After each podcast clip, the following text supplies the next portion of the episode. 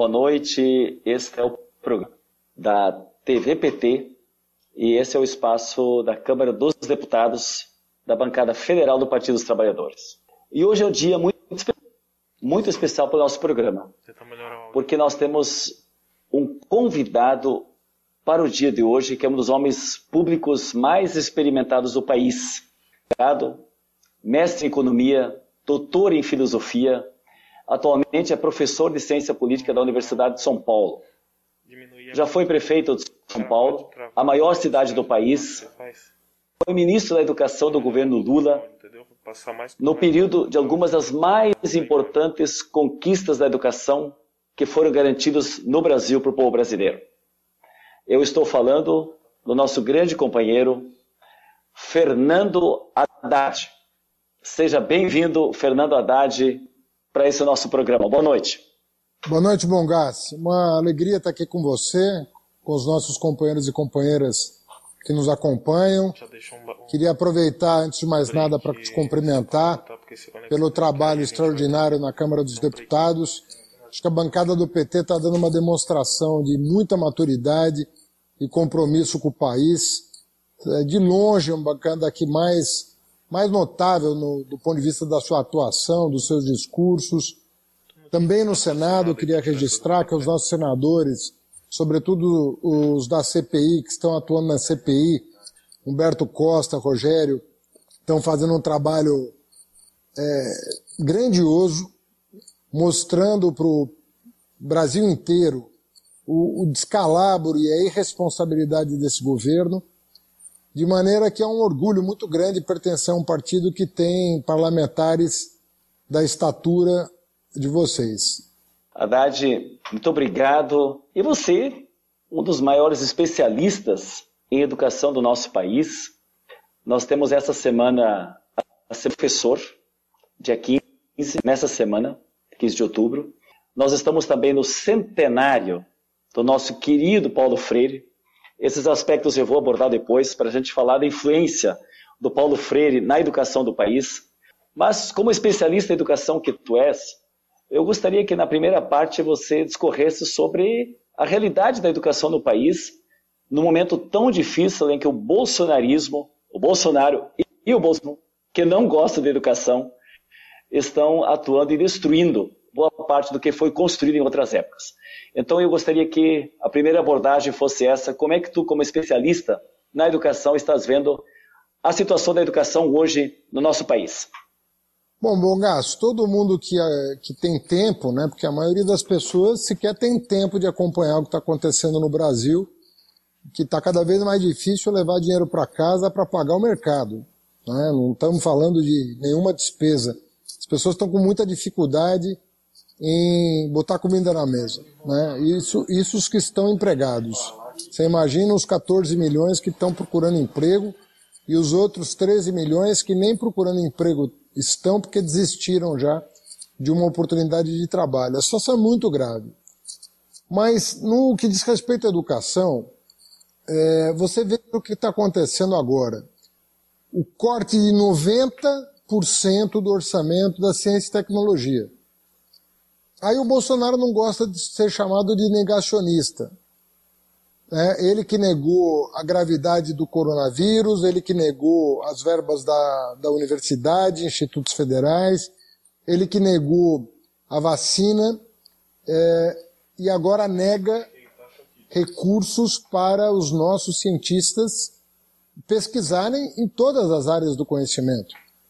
O Brasil tem a melhor ciência da América Latina, como se sabe, é o 13 terceiro produtor de conhecimento no mundo, é, vinha aumentando sua participação no, na produção científica mundial, é, e o Bolsonaro corta 90% é, dos recursos da ciência e tecnologia. Se esse ministro tiver o mínimo é, de juízo, é, o astronauta, ele sai do governo. Porque eu acho que nenhum ministro antes dele sofreu tamanha humilhação. E por que essa recusa a financiar a ciência? Esse, esse governo ele recusa a ciência. Esse governo tem três inimigos centrais: ele tem um inimigo a cultura, a educação e a ciência. Por quê? Porque são três áreas que exigem criatividade, independência, né? Uh, que são características humanas, né? características uh, do ser humano, é buscar o novo, buscar a inovação, buscar o seu aperfeiçoamento. E ele não consegue conviver com a liberdade do ser humano. Ele não consegue conviver com a capacidade criativa do ser humano. Para eles, tudo que cria, tudo que aquilo que é independente causa temor. Por isso que uma figura como Paulo Freire é uma figura tão ameaçadora. Um senhorzinho, né, cabelos brancos, barbas brancas, que só escreveu livros, livros voltados todos para a educação, para as crianças, para os jovens, para os camponeses. Como é que esse senhor aparentemente é, frágil até, né? É, como é que ele pode causar medo em alguém? É porque o Paulo Freire era um espírito livre. Ele queria libertar as pessoas das amarras da chamada educação bancária, que é aquela educação quadradinha em que o cara não é educado para pensar, mas é educado para não pensar. Então, essa é a situação atual. E nós saímos de uma situação, Bonga, só para concluir, em que o presidente Lula não só foi o campeão de aumento do orçamento da educação, como investiu da creche até a pós-graduação. Todos os programas que se conhecem hoje são da era Lula, praticamente. Por quê? Porque é um presidente que mais investiu em educação na história do Brasil. Não tem para Getúlio, nem para Juscelino, não tem para ninguém. O Lula foi o campeão de investimento em educação, repito, da creche até a pós-graduação. Haddad, é, é, bom a gente relembrar alguns bem, pontos. Por... Eu te ouvo bem. Você está me ouvindo bem, Haddad? Perfeitamente. Está tudo bem. Então está tudo certo, está ótimo. Não está bem. Nós estamos no programa da, da, da TV PT, né? hoje da Câmara dos Deputados. E é importante que a gente diga para o Brasil, sempre é bom repetir alguns números, porque junto com os números vem um trabalho consistência. E quando você fala, Haddad, nós triplicamos. Quando vocês assumiram o governo, você foi ministro no tempo do Lula, nós tínhamos em torno de 30 bi na área da educação. Hoje, no final do governo, foi mais de 100 bilhões. Então, houve uma Sim. triplicação orçamentária. Isso Nós tínhamos 18 universidades. Sim, exatamente. Então dá para falar com muita força, como o Lula sempre pediu antes da história, houve tanto investimento na área da educação. Depois nós tivemos o tema das universidades. São 18 novas universidades criadas, mais cinco universidades encaminhadas no processo que foram confirmadas depois, mas também no final do governo da presidenta Dilma, quando houve o golpe. São 173 campi universitários novos nos seus governos, você foi ministro da Educação. Eu Nós tínhamos 126 desses 173. Pessoalmente, Nossa. inaugurei 126. Eu, eu queria que falasse um pouco disso, depois eu vou pegar outros aspectos, porque há pouco, semana passada, o atual ministro da Educação disse que tem demais universidades no Brasil e que isso é culpa do PT. Você é um ignorante completo. É um sujeito que a, que, que, que ofendeu as famílias das pessoas com deficiência, dizendo que as crianças com deficiência atrapalham a sala de aula, ou seja, um ignorante completo, e agora está dizendo que tem universidade demais, quando na verdade nós somos dos países da América Latina o que tem menos jovens na universidade proporcionalmente. Você imagina como nós estávamos antes do Lula. E ainda com todo o esforço, ainda a gente tem que ainda mirar um número de. Nós chegamos a 8 milhões e 500, 8 milhões e 600 mil universitários, Bongás. E nós devemos ter, assim, para ter um número adequado, nós teríamos que mirar 12 milhões de universitários. O Brasil precisa de cerca de 12 milhões de universitários. Isso não significa não investir em educação básica. Sabe por quê? Porque o Lula foi o que mais investiu em educação básica. Ele é um tremendo ignorante, esse ministro.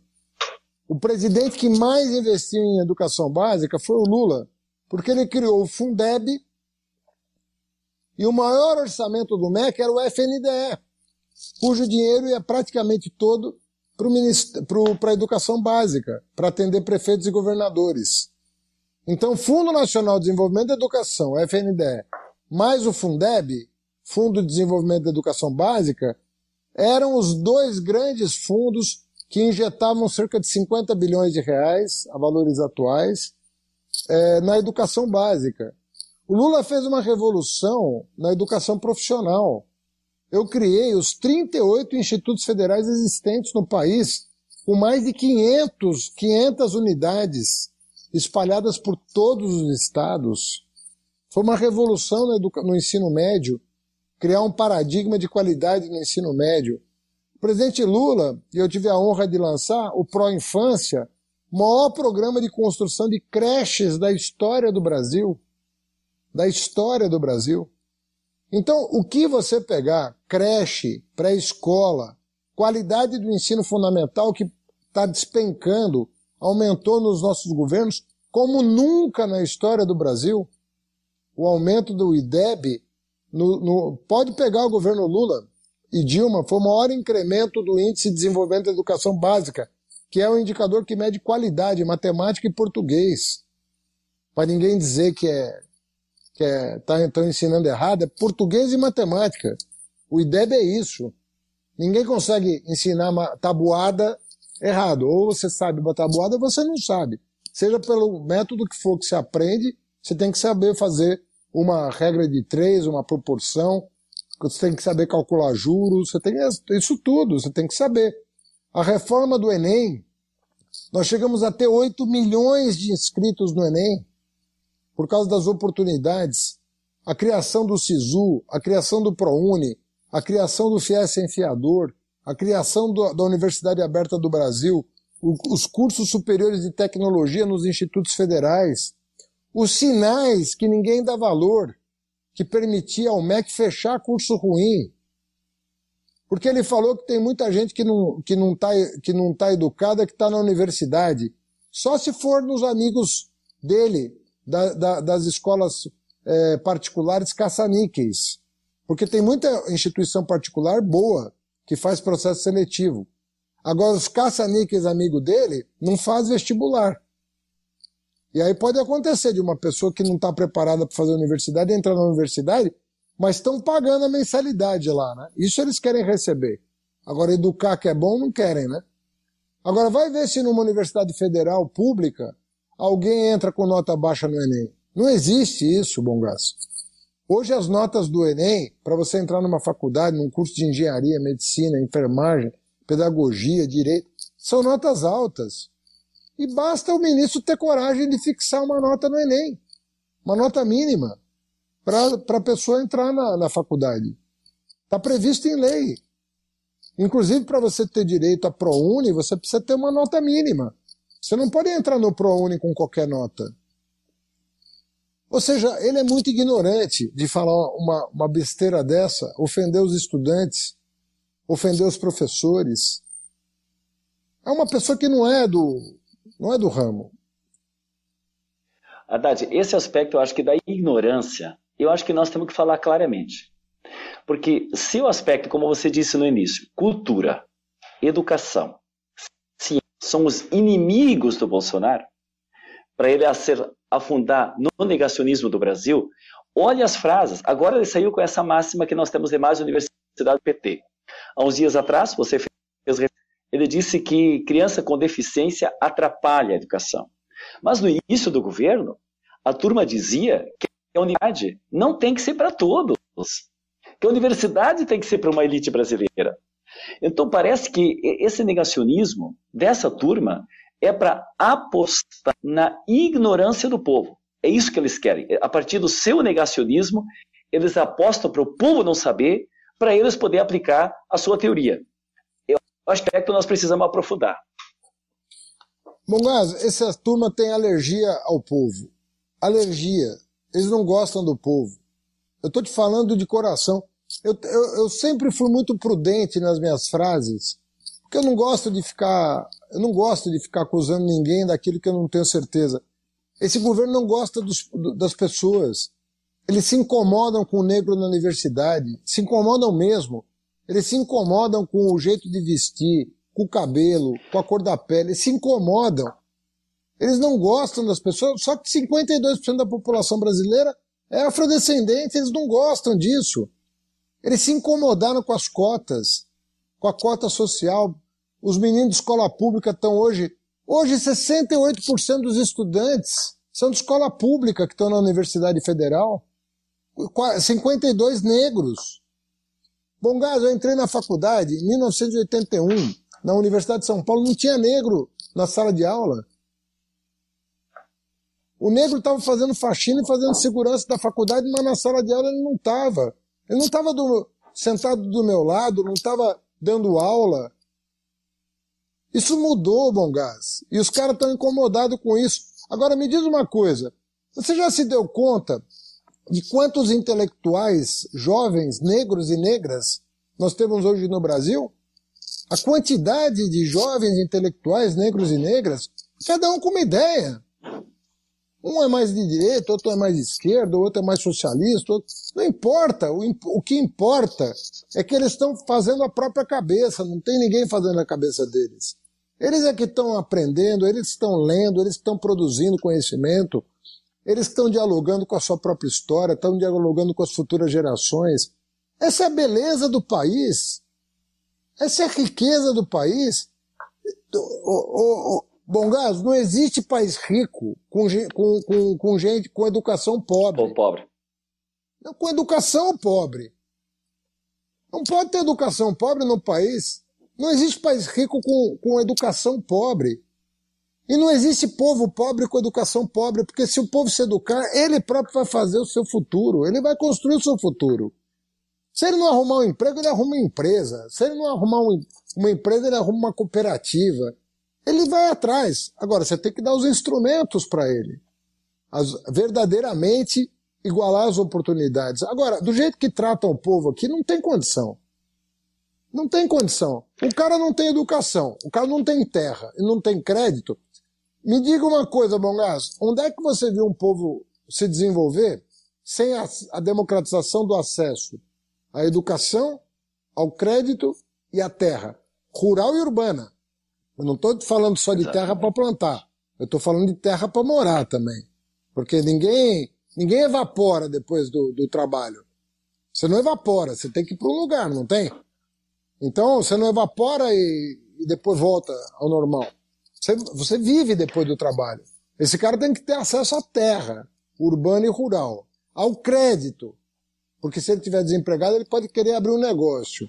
E a educação. Você deu essas três coisas pro povo, meu filho. Você esquece o resto, porque vai vir o resto.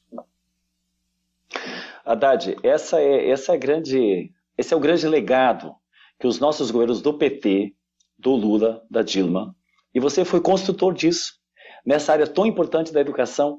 Eu acho que esse tema da negritude, da presença dos nas universidades, dos negros e das negras nas universidades. Olha só, em 2004, o Lula assumiu em 2003. Nós tínhamos 16% dos nossos estudantes das universidades, 16% de 18 a 24 anos, eram negros e pardos. Em 2014, 45% já eram negros e pardos nas universidades. E a lei, a lei é, 12.711, que foi exatamente a, em 2012, né, que criou exatamente a presença maior.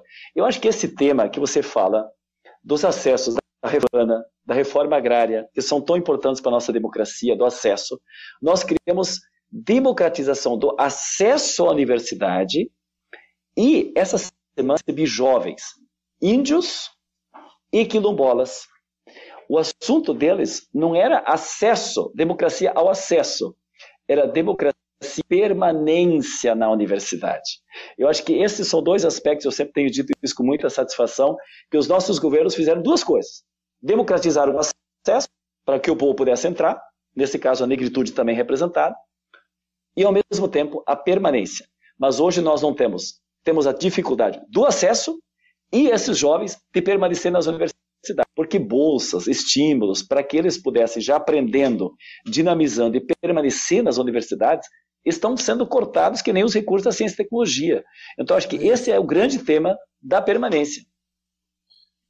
Não tem dúvida, porque não, não adianta você garantir acesso do pobre, porque ele não tem o que comer, não tem passe livre, não tem nada. Teve que se criar, nós criamos uma rede de proteção do jovem pobre na universidade, na nossa época. Eles cortaram mais da metade do programa.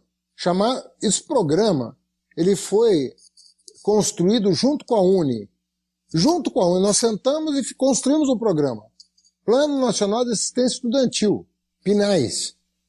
E era fundamental. Por quê? Porque não adiantava dar a vaga e a pessoa não ter para comer. Porque o sujeito vai fazer uma universidade federal, nem, nem todos vão conseguir trabalhar. A, maioria não conseguirá trabalhar. Por exemplo, você não consegue fazer um curso de medicina e trabalhar. Você não consegue fazer um curso de engenharia período integral e trabalhar. Você tem que ralar muito para passar de ano. É muita matemática no caso da engenharia, sabe? Não é simples é, você fazer um curso de engenharia bem feito numa federal, um curso de medicina.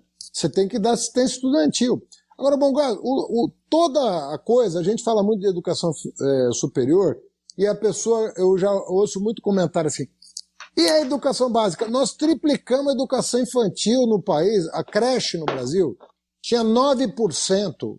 9% dos brasileiros de 0 a 3 anos estavam em creche. Nós largamos com mais de 30% e fixamos uma meta de 50%. Você sabe que nos, mesmo no país rico, raramente passa de 50%. Porque tem mãe que prefere cuidar do filho. A creche não é obrigatória em nenhum lugar do mundo. Poucos, poucos países obrigam matrícula em creche. Tem país que obriga, mas é muito pouco. Os países escandinavos obrigam a partir de um ano, mas em geral não é obrigatório até três anos matricular na escola. Né? E a média mundial é muito menor do que 50%, mas nós fixamos a meta de 50%. Mas era 9% bom gás. Quando o Lula assumiu, era 9% das crianças era 3. Hoje você tem de 4 a 5, você está prestes a universalizar. Nós universalizamos aqui em São Paulo 4 a 5 anos. Então, é, é outra cabeça. Esse povo não, não tem condição de comparar, entendeu? Você não pode comparar. Assim. É, não, é incomparável. Não, isso. Eu estou trazendo os números, Haddad. É incomparável. Eu sempre digo, essa gente não tem limite em nada do ponto de vista das, de quebrar valores, o sentimento Quantas autoritário, né, fascismo. Quantas escolas técnicas o Bolsonaro inaugurou em três anos? Nenhuma. Imagina Vai fechar ainda algumas, né? Vai dar falando, vai fechar. Esse que vos fala entregou 214 unidades, tá minha placa lá com meu nome, nome do Lula, nome da Dilma. 214 unidades. O Bolsonaro não entregou uma unidade. Tô falando de 214 a zero, porra. 214 a zero. Mas nem, nem em basquete, nem, nem em, em esporte nenhum tem um placar desse. Você concorda comigo? Não, é quase VO, né? É quase VO. É governo inexistente, mas tem uma questão é, importante aqui que eu gostaria de aprofundar. Você falou antes dos médicos, dos cursos de medicina. Eu gostaria que você falasse um pouco disso. Porque o ministro da Saúde, Alexandre Padilha, eu conversei numa ocasião, e quando você trabalhou, porque é um trabalho conjunto de vocês, é da educação e da saúde. Teremos cursos mais vagas claro. na área da medicina. Porque nós tivemos todo o processo dos médicos que faltavam no Brasil, aí nós queremos o mais médicos, pudesse ter, inclusive, médicos do exterior, médicos formados no Brasil, é, fora do Brasil, que são brasileiros, aí o revalida para que pudessem vir trabalhar. Mas era necessário também, sem preconceito contra os médicos, porque aí é outra situação terrível, né, que veio é, na fundamentação do golpe, né, já era o preconceito contra os nossos governos que permitiam que médicos de outros países viessem para cá, mas era necessário que se criassem oportunidades para os nossos jovens poderem fazer é, medicina. E o que o Alexandre me relatou, que o ministro das, da Saúde do governo Fernando Henrique Cardoso, quando se abriu mais cursos de medicina no Brasil, parabenizado o Padilha, porque conseguiu abrir cursos de medicina, porque as corporações médicas haviam forçado os governos anteriores a não abrir cursos de medicina. Então, eu gostaria que, já que saúde é tão importante, mais médicos é tão importante, que relatasse um pouco esse processo para construírem cursos de medicina para que jovens brasileiros pudessem se formar em medicina, uma área tão importante para atender a nossa população. Bom, mas isso aí foi um. Então, acho que a primeira fake news no país, que eu tenho lembrança, foi a fake news de que o Brasil tinha muito médico. Te juro.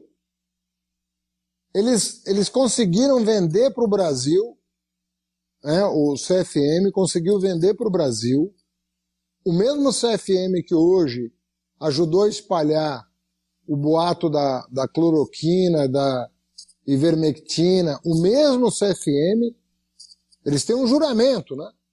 Mas parece que o juramento não está valendo no caso do Brasil. Né?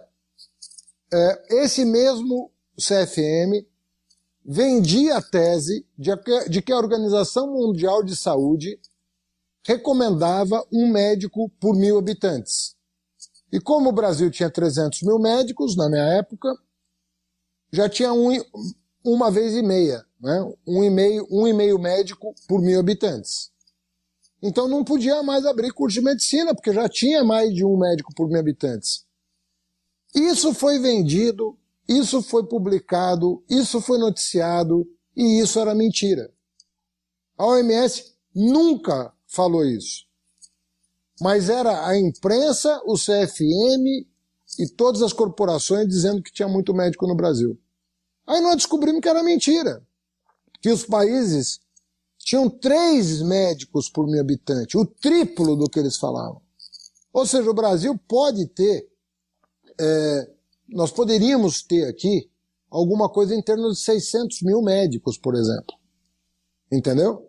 Se a gente tivesse seis, o dobro do que nós tínhamos, não ia ter problema nenhum. Três médicos por mil habitantes. Tem país que tem mais, porque essa é a média. Tem países que tem mais. Tem quatro médicos por, por mil habitantes, por exemplo. O que daria para o Brasil mais de 800 mil médicos. Aí eles falavam, não, tem muito médico, é que eles estão mal distribuídos. Ah, e por que estão mal distribuídos? Porque ganham mal. Sendo que era a categoria mais bem remunerada pelo IBGE. O IBGE soltava o ranking das categorias. E por que, que era mais bem remunerada? Porque não tinha. Então era uma pressão para não dar acesso do pobre ao médico. O pobre que se lasque na cabeça deles. Não tinha acesso ao pobre. Foi uma revolução abrir os cursos de medicina com o ProUni, com o FIES, e nós fizemos uma coisa que eles acabaram. A gente pagava o curso de medicina pelo FIES, e se o médico fosse para o SUS, ele não devolvia o empréstimo.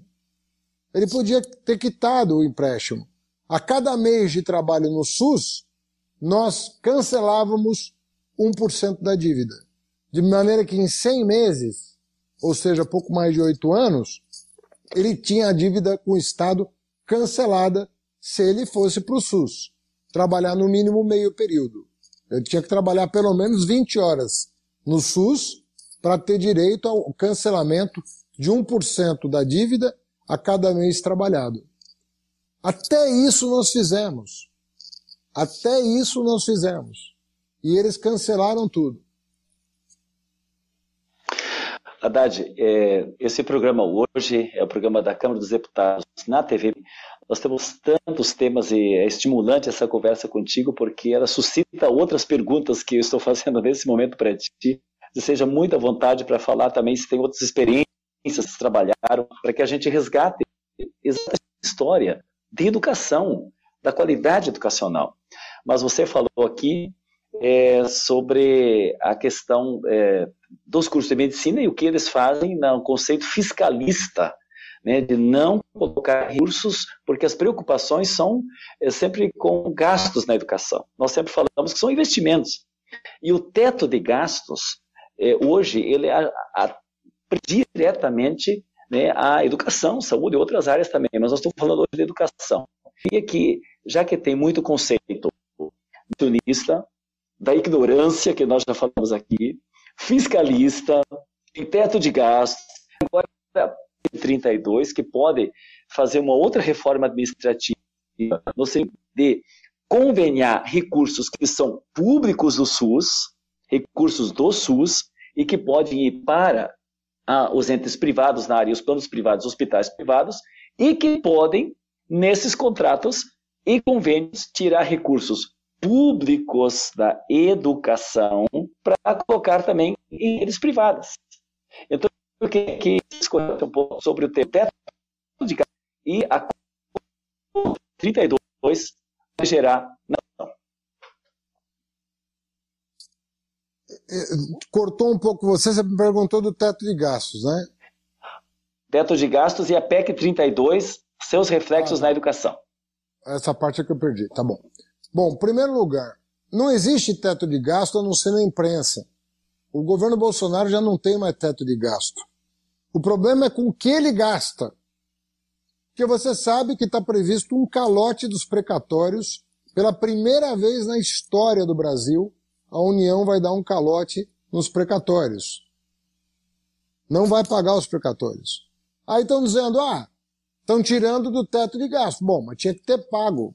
Não vai pagar por quê? Porque vai ser extrateto. Esse teto não está mais valendo. Esse teto não está mais valendo. Você pega, por exemplo, o que está acontecendo com o orçamento paralelo. Você pega o, o, o, aumento de salário dos militares bolsonaristas. Porque só deu aumento para militar bolsonarista, né? Que é os que ele levou para o governo. E, e permitiu acúmulo de salário extrateto. Ou seja, os militares bolsonaristas não respeita o teto do funcionalismo. Então, de que teto que nós estamos falando? É do teto para professor, é do teto para enfermeira, é, é do teto para policial. Para eles vale o teto. Mas pergunta se para o Bolsonaro vale o teto, pergunta se para o Centrão vale o teto, pergunta se para os militares bolsonaristas que foram para o governo vale o teto. Porque o, bolso, o militar bolsonarista ele está num cargo acumulando vantagens. Porque ele excepcionalizou o teto. Então, teto, meu querido, é só para os pobres. Para eles não tem dinheiro. Teto é para os artistas. Não tem lei Rouanet. Não tem, não tem nada. Não tem lei Aldir Blanc. Teto é para os cientistas. 90% de corte. Teto é para as universidades, que não tem condição de pagar a luz até o final do ano. Então o teto só existe para um lado da sociedade. Infelizmente, a grande maioria da sociedade. Mas para a minoria bolsonarista, não tem teto. Não tem teto. Ele está torrando o dinheiro do brasileiro com supérfluos. Pergunta se tem teto para motociada que ele faz, que custa um milhão cada vez que ele sai de, mo de motocicleta. Pergunta se tem teto para picanha de R$ 1.800 o quilo que ele come lá no Alvorada com a família. Pergunta se tem teto para eles. Leite. não tem, não tem teto para eles. O teto é para todo o resto do Brasil. Se for cientista, professor, artista, policial, enfermeiro, você pode acreditar que tem teto. Mas se for para a turma dele, não tem teto, Bogas. Não tem teto. E a PEC 32? Que é a reforma administrativa. A PEC 32 é para acabar de desmontar o Estado. Porque a única coisa que ele ainda não conseguiu é botar professor, médico, enfermeiro para fora do serviço público. Quando eles são concursados. Quando eles são concursados. Então, é para, então ele está acabando com os órgãos e não consegue se livrar do, da força de trabalho. O que, que ele faz? Não repõe os, os concursos, você não tem reposição da força de trabalho e ele quer botar para fora quem permaneceu no Estado, mesmo com o maior arroxo salarial da história do Brasil. da história do Brasil. Haddad, Haddad está participando conosco, Haddad que foi prefeito de São Paulo, foi nosso ministro da Educação do governo do Lula, professor na Universidade de São Paulo. Nós temos a maior satisfação de ter hoje o Haddad no nosso programa da Câmara dos PT, no programa da TV PT. Sobre educação, nós poderíamos falar muito ainda. E a síntese é que eu gostei muito dessa ideia da creche após graduação. Era nosso slogan. Nunca da creche após graduação. Que coisa boa. E aqui nós poderíamos falar de tantas outras questões ainda, que são importantes. Inclusive, eu vi também o grande repasse, a parceria que tem com os municípios. Vocês lembram quantos ônibus do transporte escolar, programas foram desenvolvidos que também são importantes, que poderíamos ir longe aqui, né? Falar essas... Bom, Gás, Mas eu quero, nosso tempo. Diga. Só o caminho da escola, só o caminho da escola, que foi um programa do MEC, comprou 40 mil ônibus, ônibus e lanchas escolares. Porque tinha um programa de lancha para o norte. Porque lá, lá não, não roda ônibus, lá é lancha. Barco escolar. Barco motorizado. Né? 40 mil unidades para substituir os paus de arara desse país. E aquelas voadeiras que tinha no norte que arrancava o couro cabeludo das meninas. Aquelas, aquele absurdo que acontecia no, no norte do país. Olha, Haddad, nós podemos ir longe, mas eu, nós fizemos questão de trazer o, o, Fernando Haddad hoje como especialista da educação que é para falar na semana, que é a semana do professor, semana é, no ano em que nós comemoramos o centenário do Paulo Freire, e sobre educação eu gostaria que desenvolvesse um pouco melhor por que essa elite brasileira tem tanto ódio e tem tanto medo, receio de Paulo Freire. Você, como educador, eu gostaria que desenvolvesse um pouco isso, porque isso trata com a questão pedagógica, com a questão ideológica. Tivemos aí no meio dessa história escola sem partido, ataques a Paulo Freire, quanta é, preconceito foi trabalhado, quanto divulgação de fake foram porque depois, Haddad, os últimos minutos do nosso programa, essa hora vai correr muito rápida hoje, é, eu quero falar sobre outras coisas da política, eu quero falar do Lula, quero falar das fake, você foi vítima no tempo que tu foi candidato a presidente da República, que muito nos orgulhou, nos representou, mas antes de nós entrarmos nesse aspecto, eu queria que falasse um pouco mais, já que estamos no centenário do Paulo Freire, que falasse por que, que essa elite negacionista tem ódio de Paulo Freire. Bom, primeiro porque não conhecem. Né? E geralmente você tem medo do que você não conhece. Duvido que o ministro da Educação tenha lido um livro do Paulo Freire. Eu duvido. Não leu. Não vou falar nem do Bolsonaro dos filhos, que ali não, não tem chance de terem lido um livro na vida. Né? Mas o ministro da Educação não leu Paulo Freire.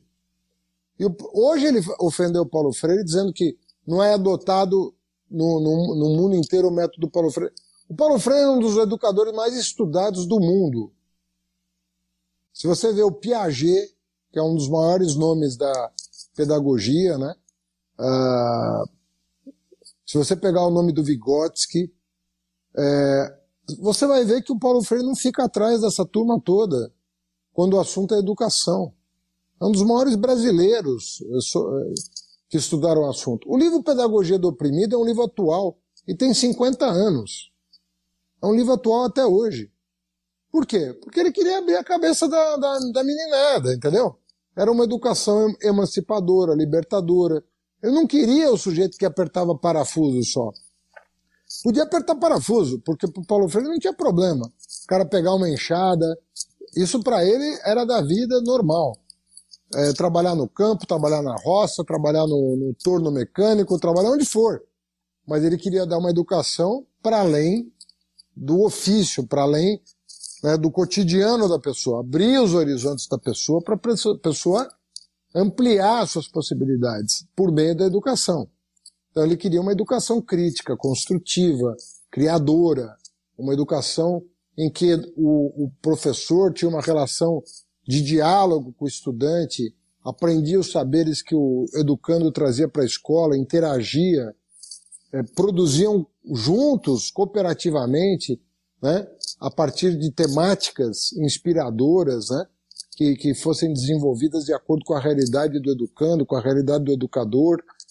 Uma visão muito moderna de educação, né? não era hierarquizada aquela educação em que o sujeito aprende meia dúzia de operações e vai para o mercado de trabalho sem saber o mundo em que ele vive, sem conhecer da vida, sem saber conhecer seu próprio corpo, conhecer a sociedade em que ele vive, é, sem questionar, sem aprender a questionar. Né? Queria cidadão, cidadãos que, que poderiam questionar as coisas, perguntar as coisas.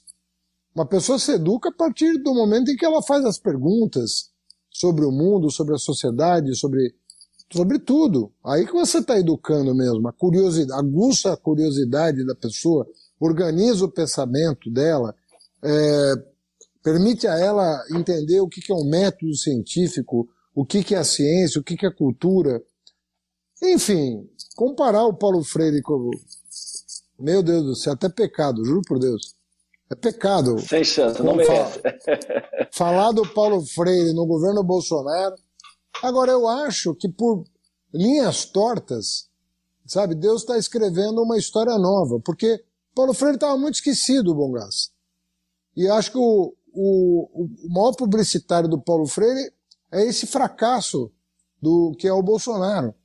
Como ele é um fracassado, ele está promovendo um sujeito que não é. Um sujeito que venceu na história.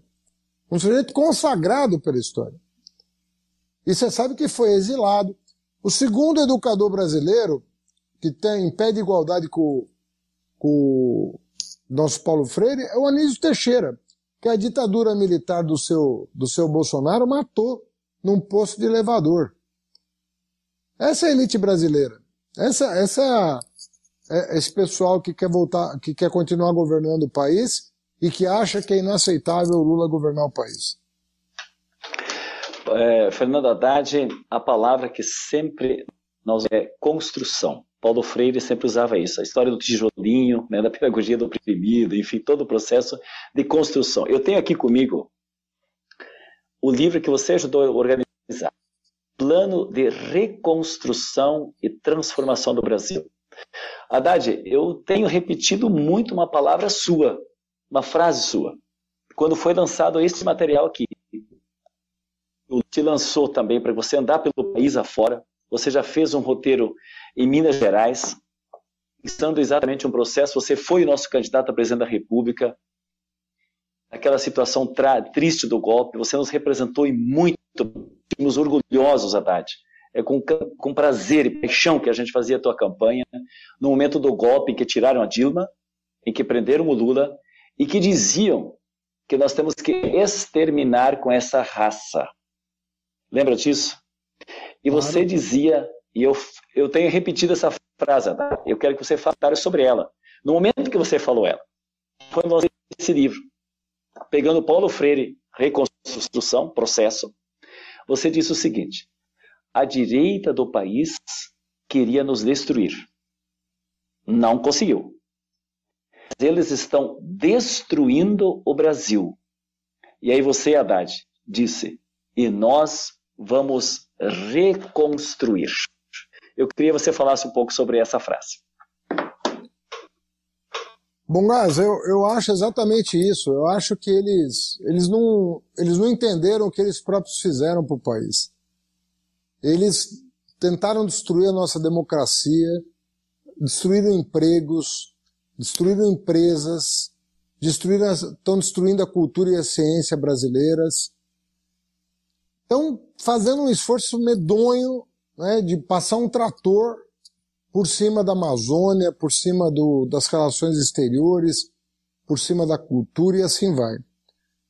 Com o objetivo de destruir o PT. Porque para eles o que incomoda no Brasil é o PT. É um partido organizado a partir da base. É um partido que tem uma liderança carismática inigualável na, na nossa história. Poucos países do mundo né, têm um, um, uma pessoa como Lula na, na, sua, na, sua história, né, é, que sofreu barbaramente com a perseguição do Moro né, e que foi derrotado pela justiça, que ele sempre falou que tinha que respeitar, E era ele agora que deveria se ouvir e respeitar o que a justiça disse dele. Porque o que a justiça disse dele, ao final e ao cabo, é de que ele não foi juiz em hipótese nenhuma. Ele foi o algoz do Lula para fazer carreira política. É isso que o Moro, isso que o Moro fez. Então usaram tudo para destruir o PT e o Lula. Tudo, tudo que podiam fazer, fizeram para destruir o PT e o Lula. E destruíram. O país está em escombros hoje. Imagina quando que você imaginou, depois do Bolsa Família, depois da valorização do salário mínimo, depois de tudo que nós fizemos, uma pessoa ter que pagar quatro reais para comprar um quilo de osso para cozinhar uma sopa. E não tem o gás, às vezes. Tem que fazer na lenha, porque não tem o gás para cozinhar osso. Quando é que você imaginou que isso fosse acontecer? Cinco anos depois de tirar a Dilma do poder na marra. Agora, o PT está aí. O PT está aí porque a base do PT não largou o Lula, não largou o PT, sabem quem é o Lula, sabem quem é o PT.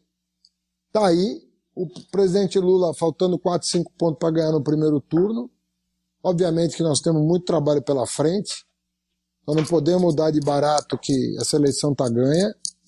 Não se faz isso num país como o Brasil, que sofreu tantas violências no passado, no passado recente. Então é um país muito violento. E nós temos, eu conto agora assim, 360 dias para eleição. É o que está faltando. E amanhã eu vou agradecer que faltam só 359. E depois da manhã eu vou fazer outra oração, porque vão faltar só 358. Enquanto isso, o povo está passando fome. Por isso que eu estou torcendo para ir rápido. Porque enquanto não mudar esse governo, é doença, é fome, é ignorância, é o que esse governo tem para oferecer. Agora, é, o povo, quando a gente fala do PT e do Lula, não estou falando do PT e do Lula, porque você sabe disso. Essa, é, o PT e o Lula são a expressão de uma parte da sociedade que se organizou para construir é, tanto esse partido e o próprio, o próprio Lula é uma construção social. O Lula não é uma, um, um indivíduo, não é uma, ele é uma construção social. Tanto é que você não faz outro, você não produz outro, porque ele foi fruto de uma circunstância histórica única e, obviamente, que nós não podemos negar o talento de comunicação, a inteligência, a capacidade né, de, de, de construir com o povo um projeto. Então, isso é uma, é uma coisa, um, é, um, é um bem do país que nós estamos colocando à disposição, né, já com, com uma perspectiva boa para a gente virar a página desse pesadelo que nós estamos vivendo. Reconstruir um livro e há poucos dias a honra de estar junto contigo, Haddad, com Lula e a Dilma em São Paulo, lançando o livro Memorial da Verdade. O livro Memorial da Verdade coloca exatamente os argumentos por que, que o Lula foi tão perseguido e as coisas que foram feitas por todo esse processo, lawfare, Moro, Deltan Dallagnol, é, a ditadura de Curitiba, vamos dizer assim, né? nessa, nesse direcionamento, nessa parcialidade, né? que, né? cujos processos hoje, você além de professor, você é advogado. E eu queria agora que explorar porque todas as ações falsas, dessa farsa que foi construída, jurídica, midiática, contra o Lula, ela está total, sendo anulada em todas as instâncias da justiça. Lula é considerado inocente. Quando Sim. eu subi na tribuna esses dias na Câmara dos Deputados e disse assim, o Lula agora é inocente. E aí um deputado da direita diz, bom, gás, Olha o que ele fez na Petrobras, olha o que ele fez, está processado. Não tem nenhuma condenação, e mais do que não ter condenação, ter a incompetência de Curitiba, nos momentos em que há um novo pedido para reavaliar os, do Duplex, da Atibaia, Instituto Lula, as instâncias sequer abrem o novo processo para fazer o julgamento. Claro. Então, o, o Lula é inocente. E eu queria, Haddad, que você então dissesse nesse nosso programa: Lula é inocente, Lula é elegível. mas principalmente o aspecto da inocência do Lula, porque isso, esse cidadão, esse Lula, ele teimou desde o início. Ele diz: Eu vou provar a minha inocência. Você sabe, Bongas, que a coisa é tão paradoxal que, na verdade, ninguém tem que provar a sua inocência. Segundo a lei, sabe, o acusador é que tem que provar que você é culpado. E aqui se inverteu. Aqui o Lula é que teve que provar que era inocente. Ou seja, era um código penal só para o Lula. Tinha um código penal para todos nós e um código penal para o Lula que ele é que tinha que provar a inocência dele em cada caso que ele foi acusado. E os processos foram caindo, um a um. E os de Curitiba também estão caindo em Brasília. Que o pessoal fala, ah, está em Brasília agora. Mas esses também estão caindo. Os de fora de Curitiba, todos caíram, está faltando um só, que é o mais ridículo de todos, diga-se de passagem, que é a dos caças. Imagina, até o primeiro-ministro da Suécia, depois a favor do Lula, o, o, o Sarkozy, presidente da França, depois a favor do Lula, eu quero ver o que, que eles vão fazer com esses depoimentos. E mentiram, dizendo que o, o Lula encontrou. Uh, uh, no, imagina no velório do Mandela, que o Lula encontrou o, o primeiro-ministro da Suécia que negou uh, o encontro. Além do que, o presidente Lula estava acompanhado do Sarney, do Fernando Henrique, da própria Dilma. Não, do Dilma não, acho que do Collor. Então, vários ex-presidentes estavam com ele no velório do Mandela, levou todos no avião presidencial. Foi lá, velou o corpo do Mandela e voltou. E os caras me inventam uma história dessa, desmoralizante para a justiça brasileira, fazer uma pataquada dessa acusar um presidente de fazer lobby no enterro de um, de um dos maiores líderes da história contemporânea, e, em que o Lula estava acompanhado de todos os ex-presidentes da República vivos para acompanhá-lo na África do Sul. Acusação totalmente desmoralizada, absurda. É o último processo em que ele é réu. O Lula não é réu em mais nenhum processo. Só nesse que é o mais ridículo de todos. Eu não sei, eu, eu acho que o do triplex é mais ridículo. Ou tão ridículo quanto. Mas dos 20 que ele respondeu, são os dois mais ridículos. O do triplex, que era absurdo do triplex. A gente chegava a dar risada das coisas que o Ministério Público estava dizendo no, no processo. E foi lá o Moro, e com aquele festival de barbaridades, foi lá e condenou queria vincular o triplex à Petrobras. Um absurdo aquilo. Absurdo total. Mas o que eu quero dizer para quem está nos escutando é que dos N processos que o Lula respondeu, ele não é nem réu. Nem réu o Lula é. Não estou falando aqui de condenado nem réu. Então, quem, quem nos acompanhou até aqui, Bongás, quem aguentou, tem que ter muito orgulho desse partido muito orgulho, porque esse partido sofreu demais e sobreviveu a tudo que tentaram fazer. Exatamente. Nós estamos chegando ao nosso final. Nosso tempo, uma hora de conversa, foi muito rápido. Haddad, muito obrigado. A sua presença, a sua história nessa construção. Esse programa de hoje da Câmara dos Deputados do PT, nossa bancada do PT na TV PT, foi exatamente nesse intuito é a semana do professor, é o ano do centenário de Paulo Freire, e nada mais justo do que nós aqui. Haddad foi prefeito de São Paulo, Haddad ministro da Educação, Haddad que além de professor também é advogado, então tem informações precisas sobre todo esse processo de injustiça cometida contra o Lula.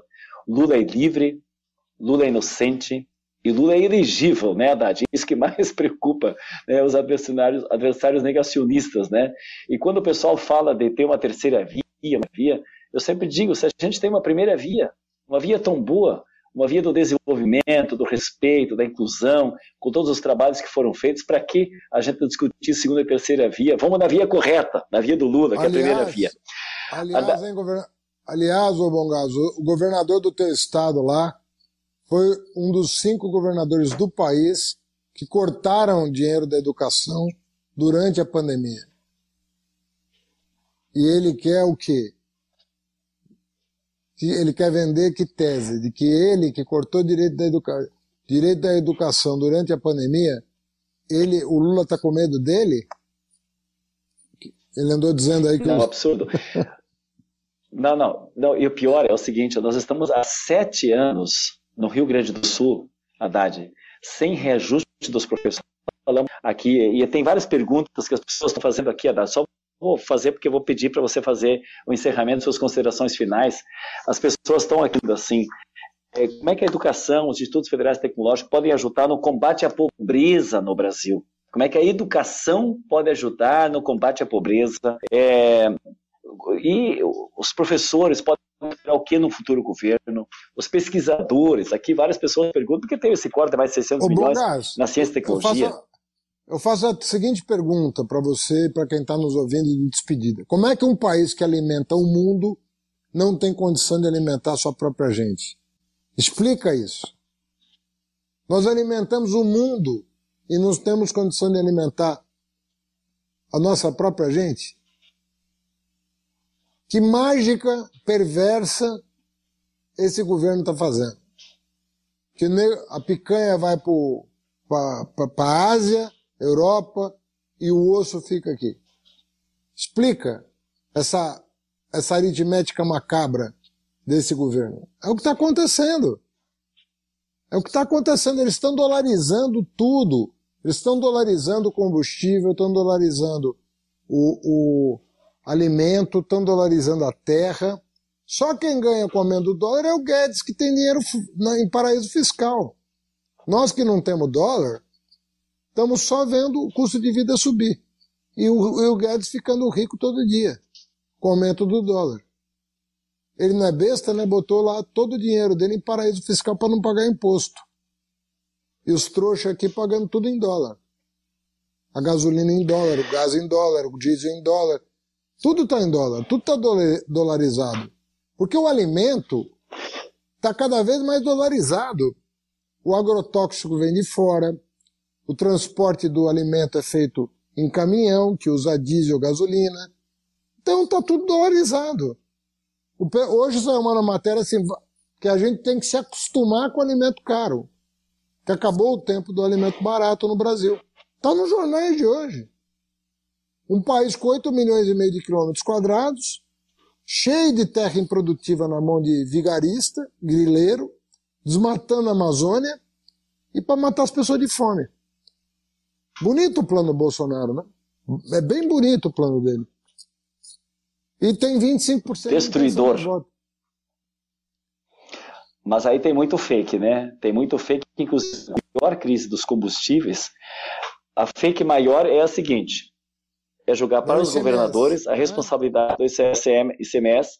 É, na verdade, é o seguinte: é, na pandemia a gente dizia, não adianta dar cloroquina, isso não é solução, tem que ter vacina. Nos combustíveis é assim também. Ele está querendo dar cloroquina, diminuir o ICMS dos estados, em vez de colocar vacina. A vacina seria mudar a política internacional do petróleo, da política do Brasil, da Petrobras em relação ao petróleo, do PPI, do Plano de Política de Paridade de Preço Internacional.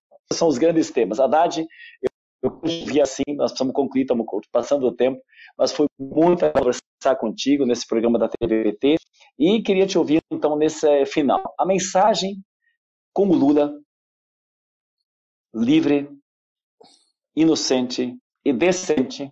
Eu, colocaria essa palavra junto, Haddad. Eu acho que é muito decente, porque podia ter aceito é, relações, é, acordos com esse Ministério Público para sair da cadeia, ir para casa. Ele disse: não, eu não vendo, eu não troco a minha inocência por qualquer acordo. Então eu sempre gosto de dizer: livre, decente e elegível.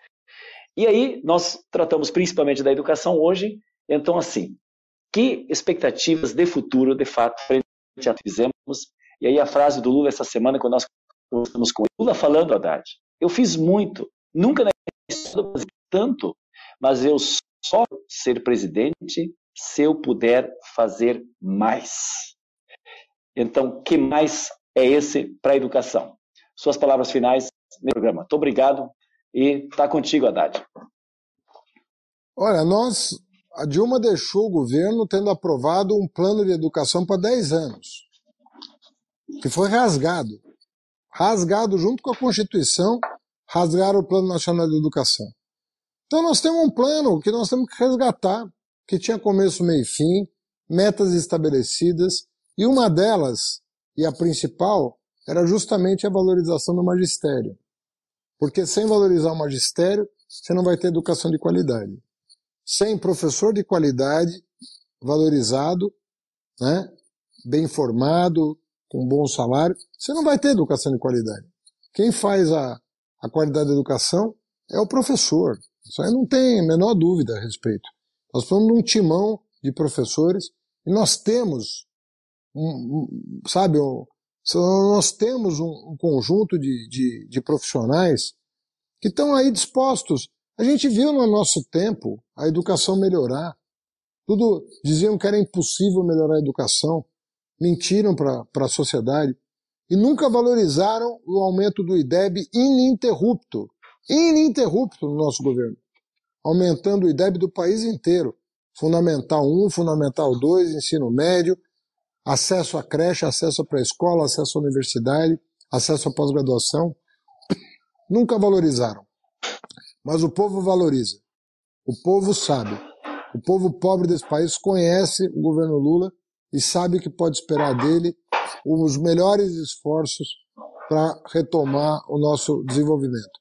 E a educação é o que o Paulo Freire dizia, sem ela você não faz uma, você não faz uma revolução pela educação, mas sem ela você não faz nada. Não existe, ou você faz por, por, por através dela, ou você não faz. Ela não é a, a bala de prata, mas ela é um ingrediente fundamental de um projeto nacional. E quem mais investiu em educação chama-se Luiz Inácio Lula da Silva. O sujeito tem a quarta série do antigo primário, curso de torneiro mecânico, foi o cara que abriu a porta da escola técnica, da universidade, da creche para os brasileiros. Ele tem compromisso com o futuro desse país. E está aí, firme e forte, para nos representar o ano que vem. Haddad, muito obrigado. E a todos que vocês nos acompanharam, curtam, compartilhem. Este programa estará está na TVPT. Muito obrigado. Até o próximo programa. Boa noite. Obrigado, deputado. Um abraço para toda a bancada e parabéns pelo trabalho. Obrigado.